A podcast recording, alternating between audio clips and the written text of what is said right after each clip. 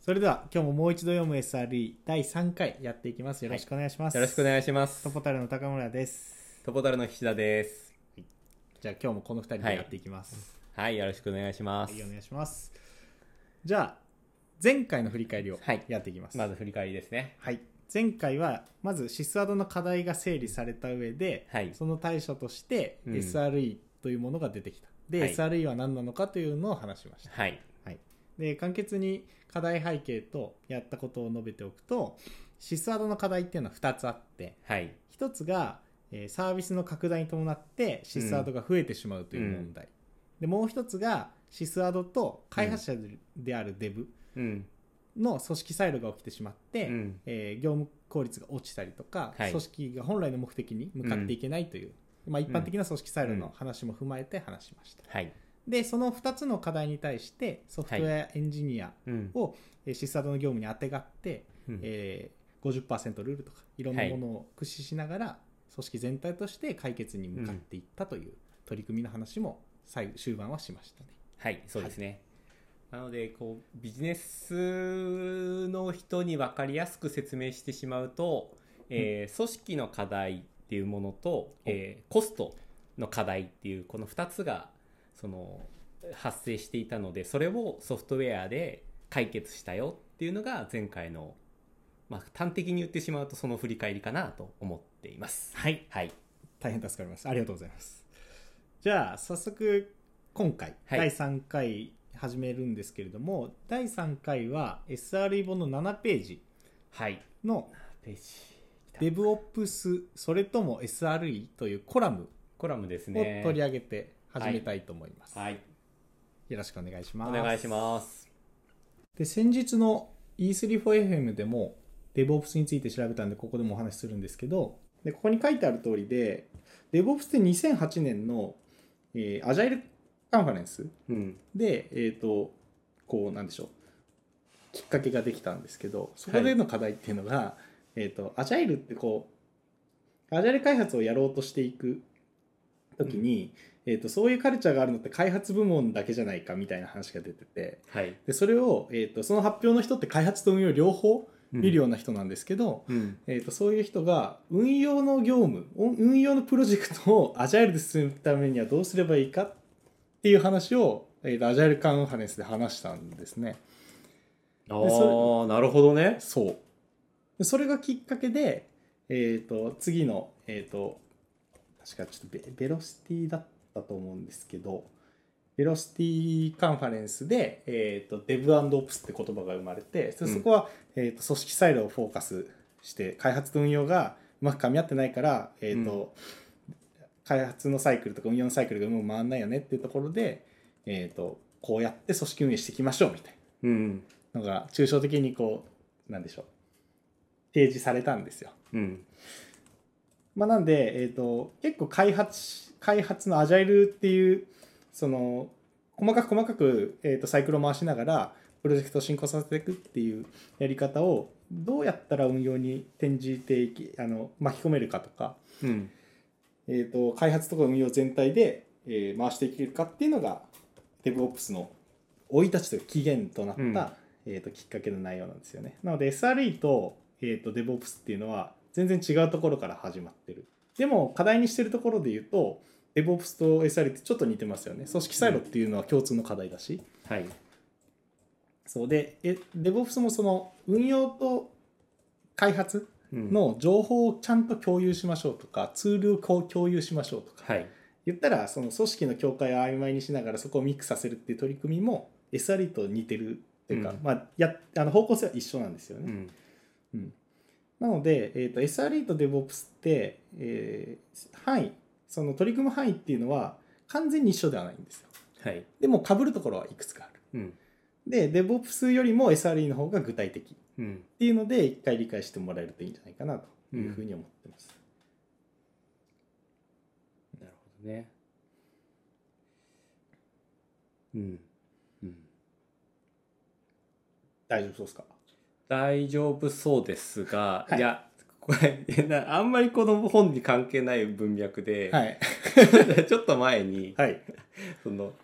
なんだろうだえー多分社内のスラックで、そう笑ってしまう多分吉川さんかなんかが、はい多分コメント残してて笑っちゃったのが、はい、その DevOps はえーっとなんだろうセールスセールスワードう んで SRE は採用ワードだっていう 文言を見てツイッターでありましたね流れてたの、でなんかそこにやや引っ張られてしまって、ういんや強ワードとして多分強すぎてこうあうんそうだねみたいな気持ちになっちゃうんですけど。それについてこうもう SR 本の範囲に外なんですけどそう、 そう、外なんですけど、なんかこう、そういう捉え方をし、なんなんだろうな、この今のお話の方が多分正しくて、でも今世の中そういう風に捉えられてしまってるんだなっていう世界観も見え、垣間見えて、ちょっと面白いなと思ってしまっただけです、私。確なんかこういや僕の完全にこれ予想ですけどはい。エンジニアって結構なんでしょう事業成長のフェーズと照らし合わせるとアーリーアダプターというかはい。あの情報をあの早めにキャッチアップしてではい最新の技術をどんどん取り入れていく、うん。で、えー、とそういったはいあの一目散に情報を得る人とで営業の方とかがこうはいいう技術に関する考え方とか知識っていうのを習得するのってエンジニアよりちょっと後じゃないですか。そうですね、かなり、あの差があると思います。ですよね。で DevOps とかが流行ったのって2010年とかにあもうちょっと後かな、なんですけど SRE はもう少し後なんですね。さら DevOps よりさらに後。うん。なので DevOps くらいだったらセールスサイドとかビジネスサイドの人たちもあ俺 DevOps 知ってるよぐらいのうん。感じのビジネスレイヤーの人もいると思うんですけど、うんまあ、SRE はよほど知らないんじゃないかと思っててうんうんうん。だからその採用は SR エンジニアは知ってる、うんでエンジニア営業は知らなきゃエンジニア知ってるっていうののなんでしょうロイヤリティもあるかもしれないですけど、うんそうだからエンジニアに刺さるとか営業には DevOps が刺さるとかっていうのがあるんじゃないですかねだからもう少しこれが時間が経った先ではまた状況変わるかもしれないですね、そうですねそれはありそうかな、うんうんさあさあじゃあじゃあはい1.3いきましょう1.3いきましょうか なんか30分ぐらいで一生終わるかもねとか言ってたのよくなかったですねちょっと甘く見すぎてましたあのだいぶあおなんだろう煽ってるあ感じ申し訳なかったですねはいでえーっとそうだここからは SRE のより具体的な内容になっていきますかねはいえーっとどういうふうに取り組んでいったかっていう話あとどういう心情心情というポリシーでうん SRE を、えー定義していったかという話がここに書いてあります。で、えーとまあ、さっき言った通りまず強烈な、えー、と取り組みとしては50%以上はコーディングをしようとうんソフトウェアを書こうと。まあ、逆に言えば、えー、と運用いわゆる運用作業うんソフトウェアエンジニアリングじゃない運用作業っていうのは50%までにしましょうと。うんいうのを掲げて取り組んだというのはすごく大きいですよね。うん、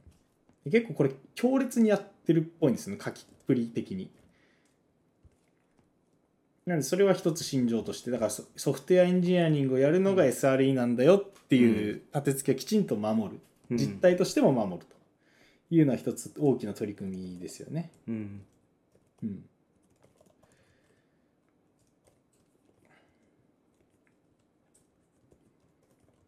であとは結構重要なことをいくつか書いてあってえっ、と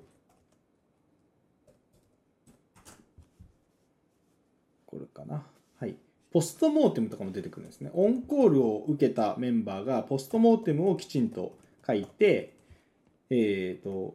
まあ、なんでそれが起きてしまったのかでそれを次どうすればいいかっていうのをきちんとやることはひものすごく価値が高いっていうふうに Google のうんね、この著者は書いてるんですよね。もうそれ、もう Google のこのクラスの方がものすごく価値が高いって言ったら、もうもの相当高いと思うんですけ ど、はい。で、そこで重要にして、重要視してるのが、非難しない文化。だから、え、なんでそんなミスっちゃったのとか、なんでその、うんその君のせいでサービス落ちちゃったじゃんみたいな話って多分言おうと思ったら簡単にできちゃうんだけれども、そういう話じゃなくて、次どうするかとか、なぜそれが起きたかっていうのを、その、うんひ非難なしにきちんとディスカッションしましょうっていうのもここで言われてる内容ですうね。ん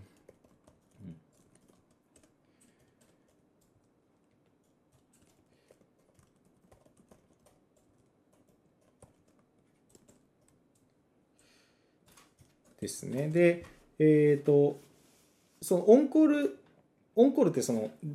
緊急よ夜な夜なでもはい昼間でもいいんですけど、はいあ障害が起きるときに電話を受けて対応するっていう内容なんですけどここに関してきちんとその次二度と同じようななんだろう障害が起きないようにするためにポストモーティブが重要なのではいこれ何を目的化してるかっていうと最初に言った通り運用業務を50%以下にするっていうのはの取り組みの一つなんですよ。うん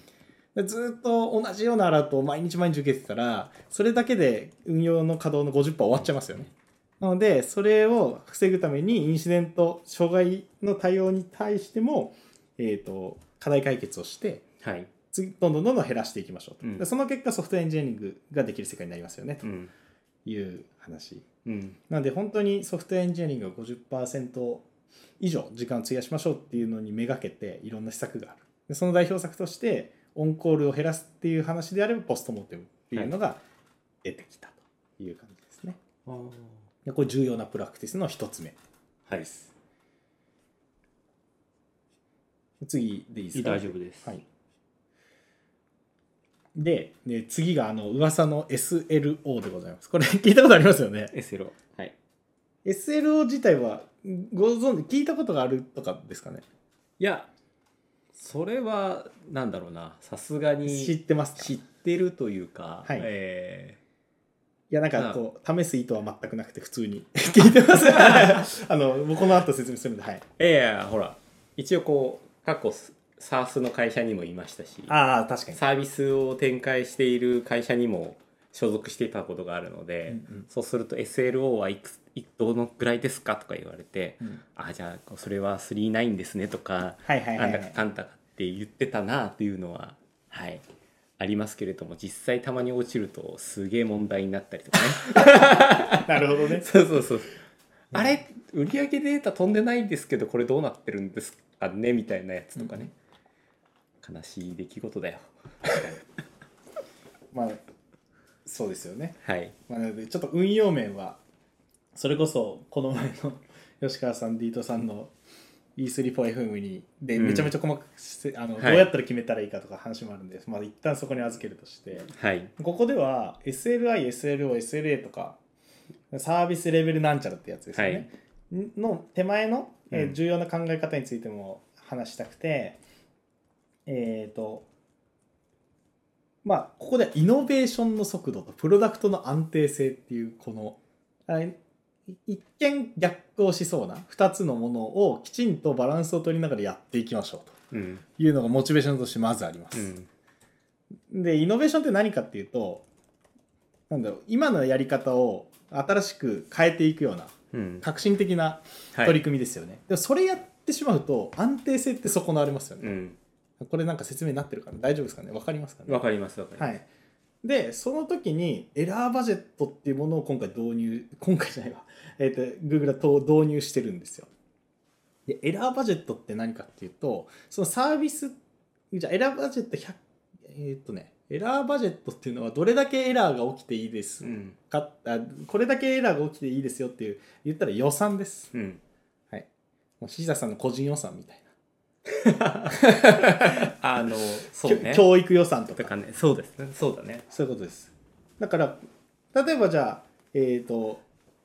100%サービスを安定させてくださいってなっちゃうと、イノベーション起きないよねっていうのがこの Google がいい言いたい意見の一つなんですねうんだからそこでエラーバジェットを定義してじゃあ、えー、と90%まあちょっと分かりやすくめちゃめちゃ低い数字出しますけど、90%安定してればあとの10%はイノベーションに使ってくださいっていうふうに理解ができるんですよ。はい今までその筆者さんがさっき言った通り今までのふあのサービスに対する安定性の考え方だともう落ちないのがせうんいもうとにかく安定させてくれうんイノベーションに関しては分かんないけどいい感じにやっといてみたいな感じだと思うんですよ。はいでも、えー、とイノあのイノベーションってそれじゃ起きなくてはいある程度そのサービスを少し落ちるかもわからないけれどもなんか落としてまで、えー、と仕組みを変えるような取り組みっていうのをやんないと、うん新しくシステムはなっていかないし効率化も、えー起きないよねっていう考え方がベースにある。はいこれはエラーバジェットとして、えー、と考え方を、えー、と定義していてそのために SLO とかはいえー、と SLI っていうのはその指標なんですけどどうやって測るかっていう、 SLO をね、うんまあ、そういうものを定義して取り組みましょうというのがもうここで書いてある重要なことですね。はいなのでエラーバジェットっていうものを理解理解していただくだけでこの1点3.2はいいんじゃないかなと思いますね。だこの使わないとダメなんですよ予算と一緒ですから。いやなのですごくこう経営というか、うんうーんなんだろうな組織運営の、まあ、多分お金予算の考え方にすごく似てますよねそうです。要はなんだろう売上このぐらいいったらコストはこのぐらい使えるからこのぐらい投資しようぜみたいな世界観ってあるじゃないですかそうですそうです。お金は使わない方が利益は出るんだけど使わないと事業大きくなっていかないよね。ならないよねまあそういう話。うん、だから採用費年間1000万使って素晴らしいエンジニア雇ってくださいって言ってるのに採用チームが「いやでもお金使うのはちょっと」とか言って0人採用だったらめっちゃ怒られるじゃないですかその感覚をこのインフラというか運用の業務にもう適用したって感じですよねそういうふうに見えますねう。ん、だから99.99%、えー、とサービスの可用性えを、えー保ちましょうって目標になったら0.01%っていうのはエラーバジェットになるんですよね。はいでまあちょっと0.01って言うと少なくなっちゃう少なく感じるかもしれないですけど、えー、と時間にしたら多分数十分とか数時間とかっていう風になってくるのでその分だけ能動的にサービスが落とせるって考えると今までと全然世界線変わってくるんですよね。うんうん自分からシステムを落としに行くっていう考え方は多分持ち合わせてないよね。ない。いやもちろんなんかむやみやたらに破壊するとかじゃなくてはい。うん、なんですけどそうなんですよこういう考え方を持って取り組むっていうのは新しいですよねこれ面白いなというふうに思いますねう、んうん例えばそのシステムをうんの機能を追加どんどん追加していくって、うそのさっきさ割と最初の方に話をしてた中で、はい機能を追加するとシステムの安定性が損なわれて運用チームが困るよねみたいな世界だったじゃないですだかっ。たですだったですでそこからそのいやエラーバジェットという考え方が組み込まれることによってはいそのシステムは運用の人たちに対して止まっちゃ今まではもう止まらないことが使命だと言ってたところから、はいこのぐらいは止めてもいいから自分その運用の人たちのなんだろうなロ役割みたいなのがちょっとこう定義が変わってきますよね。あそうなんですだから許容範囲というか運用側もあのサービスを止めてまでリリースすることに価値を見出せるようになるし、まあ、なんか純粋に視座が上がるんですよね今までってなんかもうそのうちよく分かんなくなってくるんですよサービスは止まんなきゃいいってずっと思ってるんでなんで止まんなきゃいいのかもよく分かんないまま止まんないように一生懸命頑張るんですけど本当にはいそうなるんですよなんですけどふとした時にサービスって成長してますかとか成長に対する取り組みできてますかって質問を日常的に投げかけられる伝統的なオプスがいたかでいうと多分いなくてはいなので、えー、とこうこのエラーバジェットの取り組みっていうのはサービスを長期的に改善していくためにはどうするかっていうのをみんなが考えるんですよね、うんエラーバジェットを設定することによって。なので視点が上がりますしいわゆるその信頼性エンジニアリングサイト信頼性エンジニアリングって日本語訳になりますけど本当にその通りで安定性を担保するエンジニアリングじゃなくて本当にサービスの信頼性を適切に保ちながらサービスがどうあるべきかっていうのを運用も考えられるし開発側も考えられるしっていうのを、えーのバランサーとなる定義ですよねうん、エラーバジェットもすごく重要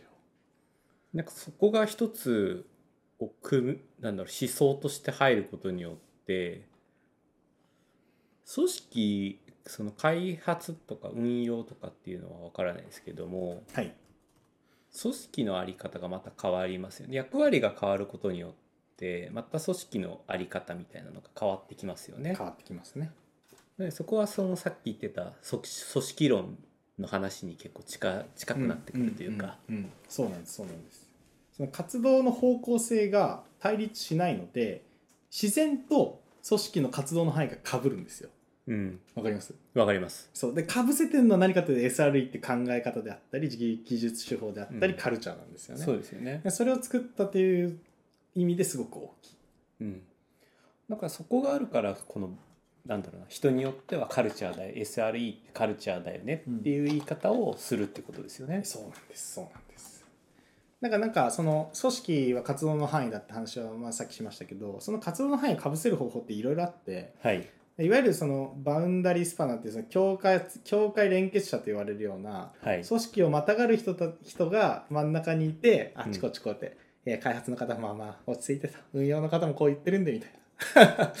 こうねこうはいなんていうか足でかす稼ぐじゃないですけど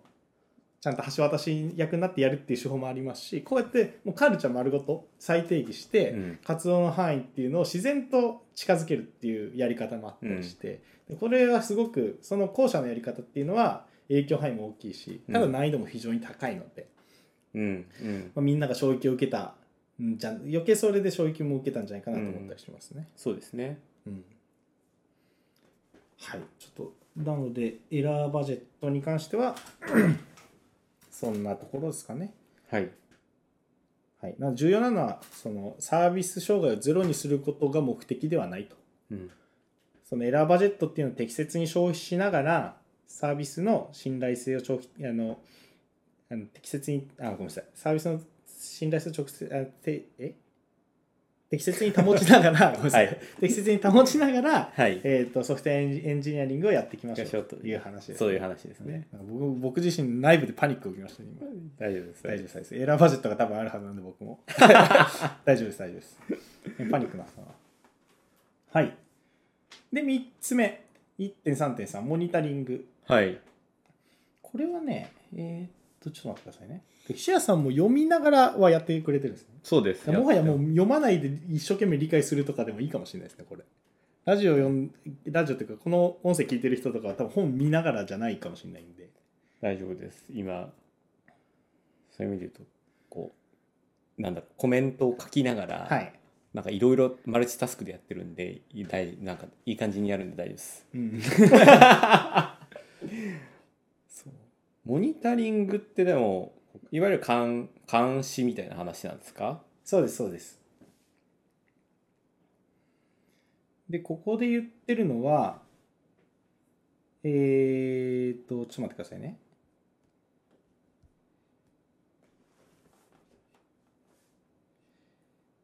え、え、えーっと。ああ、結構なるほ、どなあれですね。普通、普通というか、あの、まあそうだなっていう話が書いてあって、モニタリングの通知はどうあるべきかっていう話をしていて、はい、まあ基本的にもともとは敷地っていうのを設定して、えー、とそれ以上になったらアラートが発報するっていう話だったんだけれども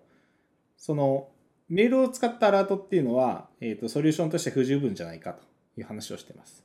で人間がメールを読んで、えー何かアクションをするのかしないのかうんを判断しながら、えー、と対応していくっていう、えー仕組みっていうのは、えー、と問題があるだろうと。で Google が言ってるのは、えーモニタリングはアラートのどの領域の部分をとっても人間の解釈が必要であってはならないって書いてある。まあ、逆に言えばちょっともうちょっと分かりやすく言うと人間はアクション人間がアクションを起こす時のみ通知を受けるようにしましょうという話ですね。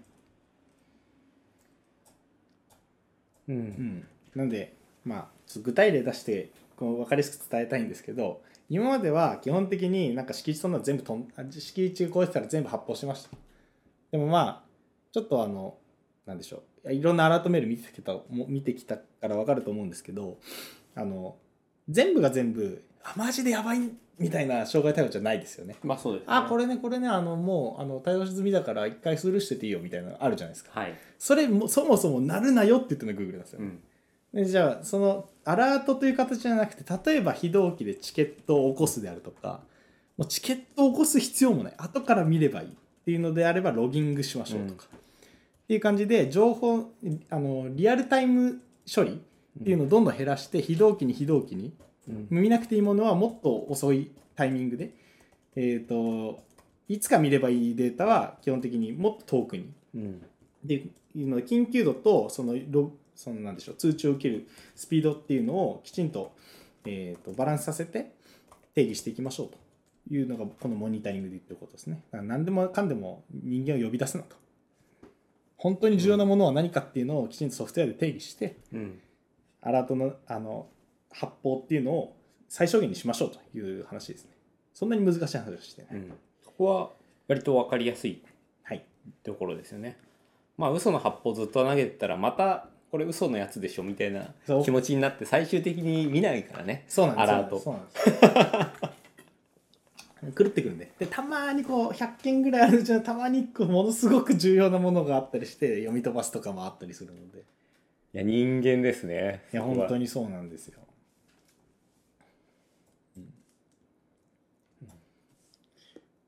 ここもここもなんていうのかなシステムに任せていきながらどういうものをうんシステムに任せつつ人に任せるところはどこどうするのかみたいなことを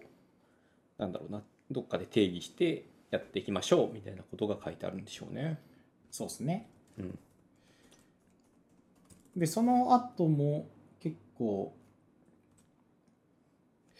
えっ、とうんかあの今みたいにそうだねっていう感じの話があって変更管理うんでサービス障害の70%は動作中のシステムを変更しようとして、えー、と生じてる というのが Google さんの中で分かったと、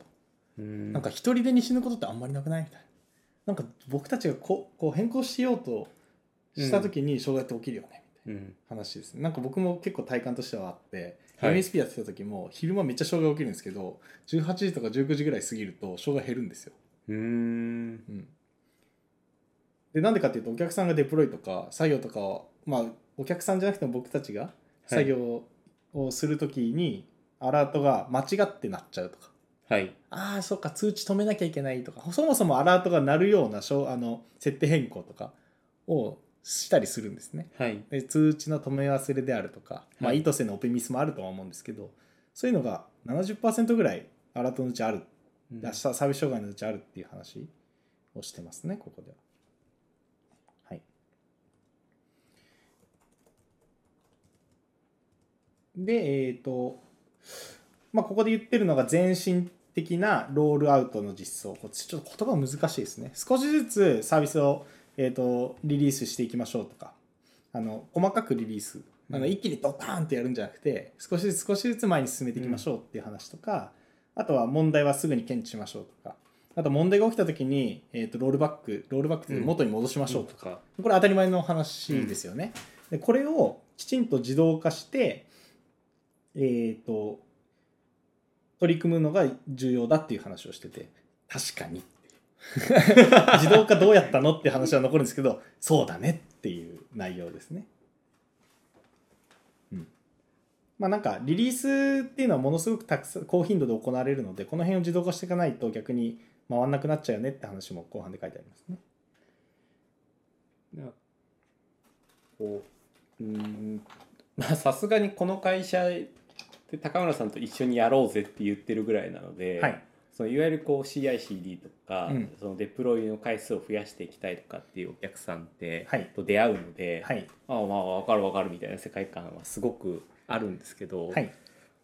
多分体感としてこう営営業の人とかだと多分全然分かんないんだろうなと思うんですよねこの辺のなるほど大変さっていうのながる。ほどなるほど。いや、あのーいや、大変なんですよ。 うんこれね、自分で一個ね、あのーワードプレスでも作ってみたらね、すぐわかるんですけはど、いはいはい意外とこうバージョンアップしただけで動かなくなって、えーとかはい。ってやでってどうやって元に戻すんだっけみたいな話ですよね。ことってよくある、ありがちだよなとか思いながらうんも、いやそうなんですよ。結構こううーん本当にこうコンピューターの難しさっていうのをがあるなと思ってて例えばそうそのうーんなんだろうな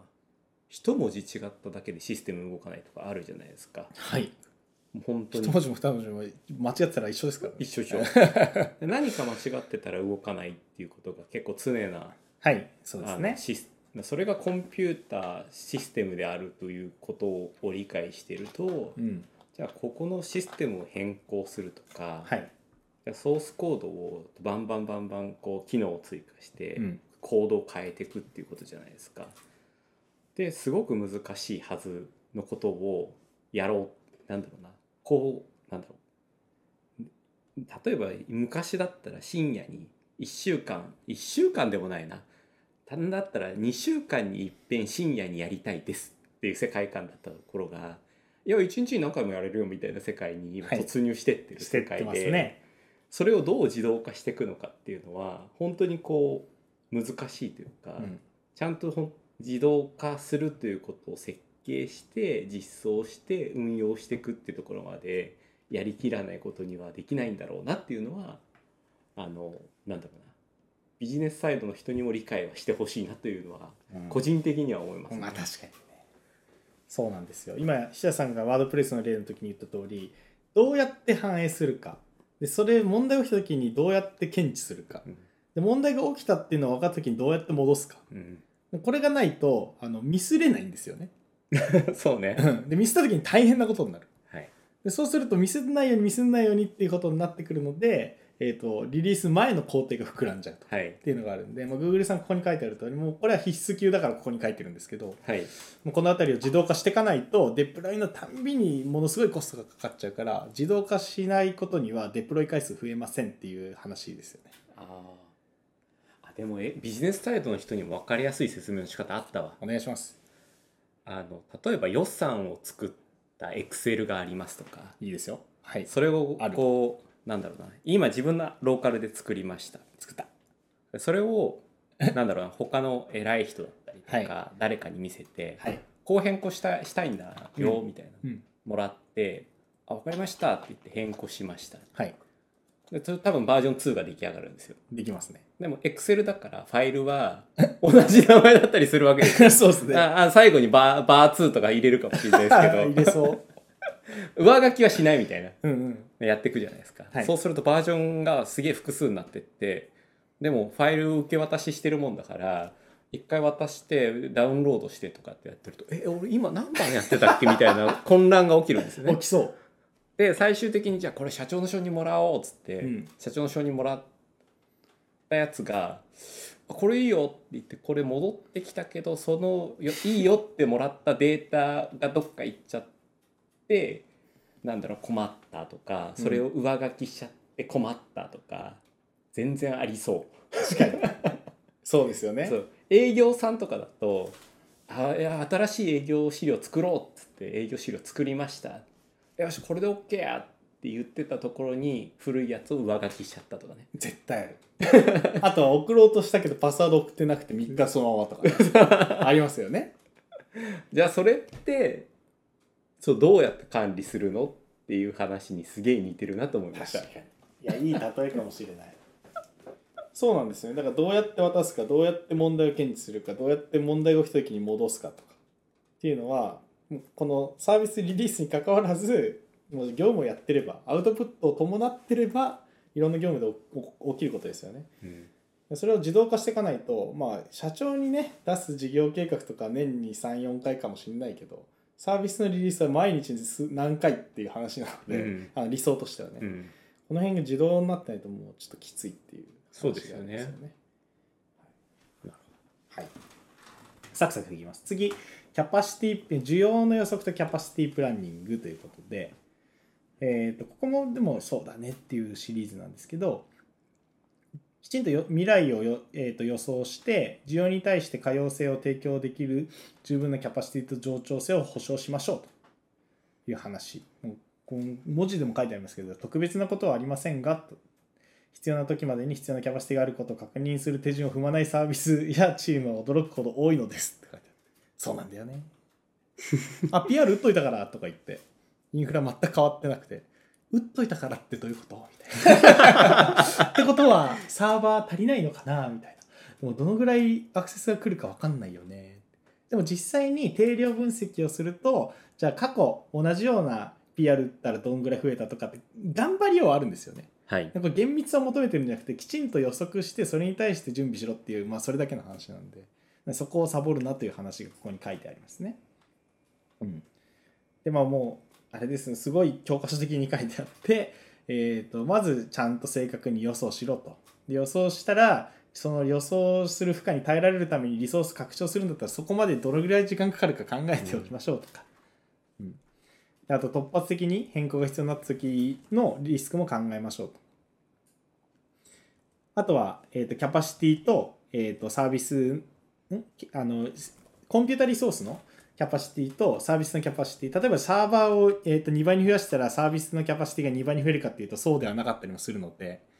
まあ、そのあたりっていうのもきちんと把握しましょうとでそれには負荷テスト必要ですよねっていうのは書いてあります。うんうんうんもうここは読めばいいねみたいなまあ、読めばいいんですけどこれをシステム化するの結構難しいんですよワルームとかでやりたいんですけどこれ ちょっと全然違う話になってきたけどそうそうそうもうなんいやかわかるな障害の予測とかってシステム化されてるところ結構少ないんじゃないかなと思うんですよねなんか人間のその、じゃあここで広告打ちますとかここでイベント打ちますとかここでセールやりますとかっていう話とシステムを紐付けてインフラ側にフィードバックするみたいなのって僕あんまり知らなくて、うんそうだからそういうものが作れるといいよなと思ってますうね。んうんまあ、ちょっとサービスとか業態にもよるとは思うんですけど、まあまあそうですねこれ言うはやしなんですけどこれシステム化とかソフトウェア化するってどうやってるんだろうなってすごい気になる部分でもありますね。もちろんなんか準備をするとかっていうのは当たり前の話なので、うんそうだねとはなりますけどね。うんでも確か負荷テストなんかは分かりやすい、うんなんだろうなシステム化の一つだとは思うんですけど確かに予測というかそうそのある何か事象に対してどういうことが起きるのかっていうのを過去のデータから見た時にどうなんだろうな考えるかって結構難しいですよねシス難しいなんか本当にそれこそ1ヶ月前はこのぐらいだったから今回もこのぐらいかなみたいなどんぶり勘定をするしかなくてそうですよねそれをなんかデータとしてストック情報として持ったりとかサジェストしてくれたりとかってあんまり分かんないですけどね、なさそうですよね。まあ、それこそそのなんでしょうデータドックとかその機械学習使った監視とかだとそのなんだろう過去のデータをもとに障害かどうか判定するみたいな機能があったりするんで、まあ、そういうのは一定あると思うんですけどそれっていわゆる人間が入れたコンテキス人間が能動的にシステムにあの文脈入れられないじゃないですか。はいあくまで大量のデータから推測するって話なんで、まあ、このあたりソフトウェアで代替できたらいいなって思ったりしました、うん次いきますか次行きましょうか、はいここの辺はこ。の辺サクサクはいきいましょう、あでももうもうそろそろ終わりですねはいプロビショニングプロとビジョニンググかとはい、はいですね効率とパフォーマンスですそのあね。たりがそれですねはいえーとえープロビジョニングプロビジョニングっていうのはいいいい言葉わかりますか多分ですねこの言葉よく考えたら聞くんだけどうんちゃんと理解してなさそうって思いました。うんうん、確かになんかこの辺りきちんと定義してる定義しないでなんか使ってる時も結構あるような気がしますねなんかプロビジョニングって言って多くの人があ多くの人っていうかエンジニアの方が、えー、とイメージするのって変更管理かなと思うんですねはい、いあのでそれに加えて Google はキャパシティプランニングの組み合わせですとも言ってるので、えっとここではその定義にのっております変更管理とキャパシティプランニングの双方の組み合わせですというふうに言っています、うん、でえっ、とまあキャパシティっていうのは効果が高い値段が高いのでプロビジョニングっていうのは素早くかつ必要な場合のみオンデマンドでやるべきだという話をしてますで、えーとで要するにキャパシティコントロールの話で、えー、とセールだからって言ってサーバーを100台にしたけど普通は1台で済むようなサービスずっと100台にしてたらもったいないよねって話が、まあ、ありますよね。はいまあ、なので、えーとまあ、そういったそのキャパシティはきちんとコントロールするためにプロジプロビジョニングっていう操作も、えー、と自動化していきましょうという話でございますね。なのでシステムのえキャパシティの変更うん5台を10台に10台を5台にみたいな操作ってもうたくさん発生するのでそのあたりっていうのも、えー、ときちんとソフトウェアエンジニアリングで取り組む必要があるという話ですね。なるほどあこれは要は1.3.5の変更管理と、えー1.3.6のキャパシティプランニングを2つ合わせてプロビショニングだよと言っていてで、えーそれはなぜ両方必要なのかっていうとキャパシティというのは、まあ、効果って書いてあるけど要は金がかかるからうんちゃんとキャパシティはコン,、あのーコントロールしていかなきゃいけないよねっていうことですよね。金まあちゃんとなんだ無駄な金は使わないようにやろうねっていう話ですね。そうですで1.3.5取り上げてたのって変更はサービスの、えー、とリリースに主眼があったはい、でも多分ねこの1.3.7はインフラリソースの変更を主に話してるんだと思います変更管理の中でもなるほど。うんでもそうだよな今ってそのあちょっとこうシステム的な話をはい聞こうとしてますけど、はい AWS でオはいートスケーリングとかあるわけじゃないですか。ありますねなんでこうスケールは勝手にされていく世界はいですし勝手にこうなんだろうな戻っていくというか、うん戻小さくなるってあるんじゃないかなと思ったんだけど、はいそれは自動化はされてる世界ではないのかな。えー、と今はある程度そのオートスケーリンググループっていうのに乗っ取れば自動化されるようになってきたと思います、なるほど。うん、ただ、えー、とそれそのオートスケーリンググループにのの乗るためその仕組みに乗るためにいろんな制約とかがあったりするんですね、はい。もちろんだってウェそのスケールするサーバーになんか重要な情報とかを持ってちゃいけないじゃないですかどれが落ちるか分かんないからはい。データを持っててはいけいけないしでもオールインワンのサーバーで運用してるところって多分オートスケールできないんですよはい、どこかで聞いた話だ。はいはい。なのでちゃんとプロビジョニングやりましょうっていうのは言ってその そういう層にはかなり耳の痛い話や なるほど、理解しました。ですねありがとうございま今すだと簡単じゃんっていう話で言うとそうでもない人もかなり多くいるんじゃないかなってってういう、そういう話ですね。はいありがとあでも容易になったと思いますよ昔はそれ自動で、いや自分たちで組まなきゃいけなかったう。うん。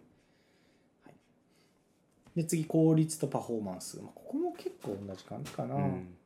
リソースの利用あの効率的な活用はサービスで費用を考えるのは必ず重要となりますっていうところから始まってなんでパフォーマンスが出ないんであればちゃんとえっ、となんでしょうサービスのリソースっていうのも、えーそれに合わせて、えー低減させる必要があるという感じですねトータルコストコスト感に関してもきちんとうん。えっ、と、なんでしょう。注意を払っておきましょうというのがここに書いてあります。うんまあ、さっきの話ちょっと似てますね、ここのうん話が。なるほどなぁいや、でも、変更管理。いや、変更管理、キャパシティプランニング、ニンニング、プロビショニングは、こう、読んだ、読んでくださいの世界観なんだけど、一歩進んだ先の話の方がこの辺は面白いですね。うんうん。 確かに。あの多分こうなんだろう後でおそらくそその辺の話って出てくるのかもしれないですけど、うん。この辺は非常になんだろうなもうちょっと技術的に突っ込んだ話の方が、うんうんうんうん。僕自身も面白いかもしれないなと思いましなるほた。どあ確かに言ってることが新しいかで言うと、うんそうそうだよねうんわかるわかるわかるわかるっていうですからね、うん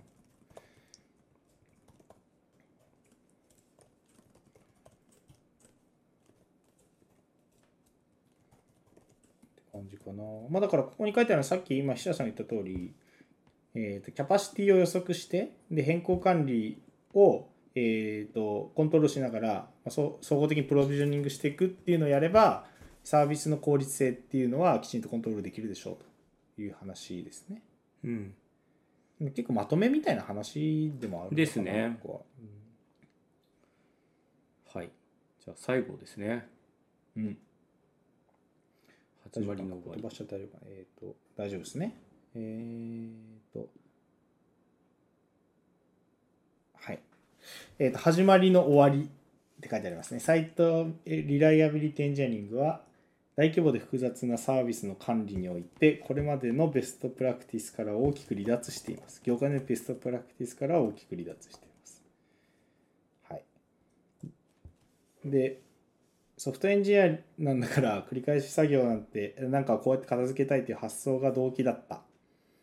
うん、だけれども SRE っていうのはそれ以上のもの一連の方針であったりプラクティスだったり動機づけだったりまあ、カルチャーってさっき言いましたけどなんだすごい大きな範囲で、えー、と分野として確立されてきたという話が最後の結びとしてあります。なので最初はまあなんかこの SRE 作った人ももともと開発組織で育ったんで、まあ、ちょっと開発のエンジニアやったらどういう感じになるかっていうのやってみようよみたいな。うんそしたらおーなんかソフトウェアで効率化し始めてかなりいい感じになったなみたいな。うんでなんかちょっと今まで歩いてきたところ振り返ってみたらなんかものすごいでかい話になってきてておおなるほどなっていう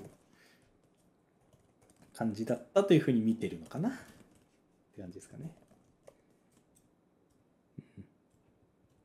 はい一章ここまでですね。100分。いやあのー多分一番最後の話ってすごくこうなな、えー重重要だなというか、はい。うーん重要だなと感じました。はい。でそれはそのなんだろうな活動の結果カルチャーとして定着したっていう風にも聞こえるんですよね。なるほどなるほど。でそれってむちゃくちゃ正しいと思っていて、はい。要は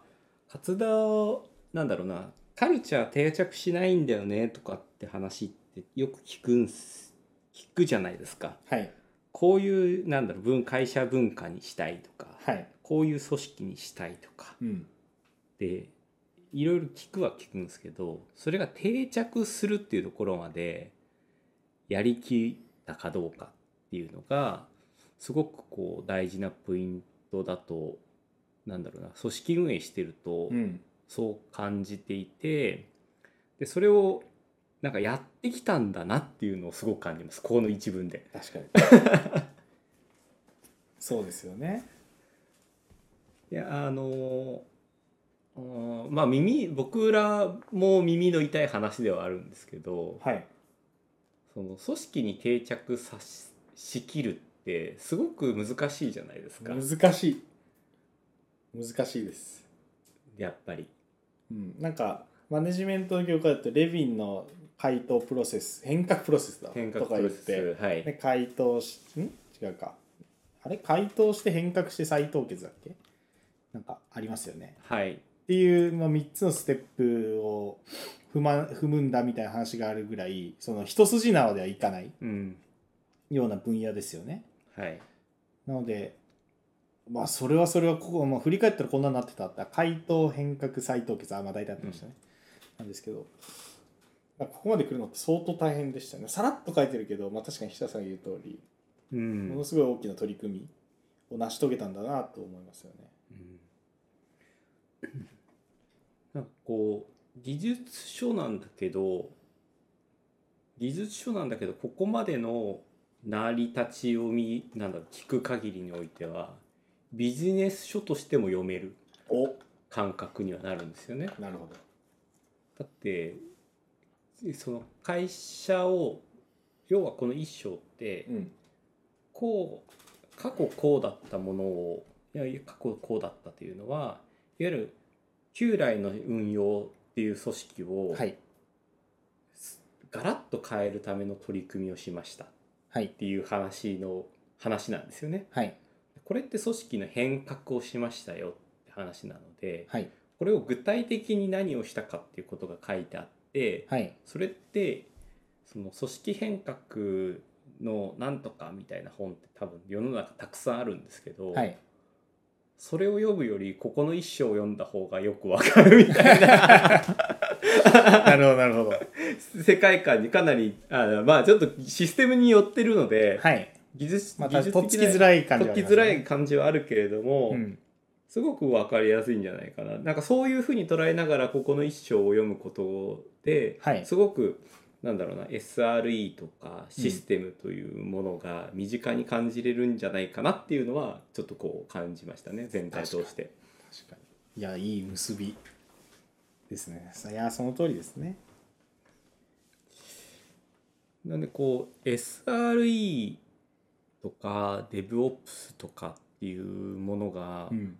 どういうふうになったかみたいなのどうどういうふうな過去から今の文脈まで来てるのかっていうのをはい知りたいのであれば本当にここの一章だけ読めば全然いいし一章の中でも結構読み飛ばしてもうんなんか理解ができるというかうんうん確かになんだったら1.4から読んで最初に戻って理解できるだけかいつまんで読んでもいいんじゃないかなって思いました。はいはいはいそのいわゆるビジネス書としてそうプラクティスを学ぶためにそはう学びるとかあとはその IT のことわからないんだけど、はいその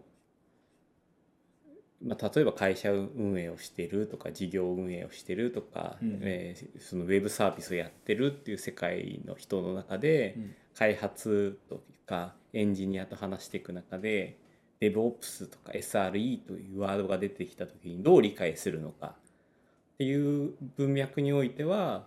もう本当に一章のところだけでも読む読むだけで、うんなんだろうなかなり近づけるというか、うんあまあこんなこと考えてるんだっていうのに なんかスッと入るんじゃないかなっていうのは思いましたかね。うんうんうん確かにそうですね僕もそうだな一章はかなり